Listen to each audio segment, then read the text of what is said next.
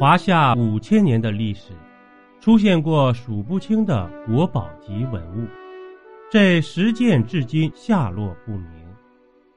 第一集，华夏五千年历史上，出现过数不清的国宝级文物，有些文物一直保存下来，收藏于博物馆中，比如后母戊鼎。《清明上河图》，太阳神鸟金饰，越王勾践剑，曾侯乙编钟。有些文物则下落不明，一直不知去向。第一，华夏九鼎。九鼎在华夏五千年的历史上，没有任何一件文物能够与之相比，因为九鼎代表的是天下九州。同时代表了华夏最早的青铜器工艺水平，同时还代表了至高无上的王权。相传九鼎是大禹治水成功后，收取天下九州所进贡的青铜铸造而成。九鼎对应着当时的天下九州，分别是雍州、冀州、青州、兖州、徐州、扬州、荆州。凉州、豫州，也有人认为，九鼎其实就是一个鼎，名字叫九鼎罢了。因为史书也没有记载九鼎到底是九个鼎还是一个鼎，主播更倾向于是九个鼎，因为对应着天下九州嘛。而且古人对于鼎的使用有着严格的规定，礼法规定是。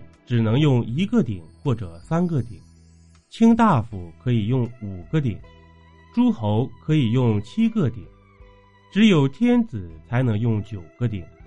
如果只有一个鼎，那天子九鼎的说法从哪里来呢？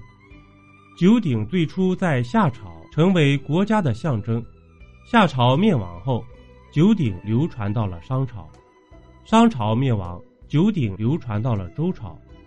周成王亲自主持祭祀之礼，将九鼎放置于东都洛阳。春秋时期，楚庄王曾有问鼎中原的故事。楚庄王率军到达周朝的国都，向周天子的使者王孙满打听九鼎的重量以及大小，被王孙满怼了回去。到了战国时期，周王室进一步衰弱，而秦国渐渐强大。秦武王时期，秦国攻占了韩国的益阳，打通了通往周王室的道路。秦武王带着一帮大力士到洛阳举鼎，然而被鼎砸中右脚胫骨，流血过多而死。末代周天子周赧王去世后，秦国推并了周的子民，并将九鼎迁到了秦都咸阳。但到了秦始皇统一天下之后，九鼎就不知去向了。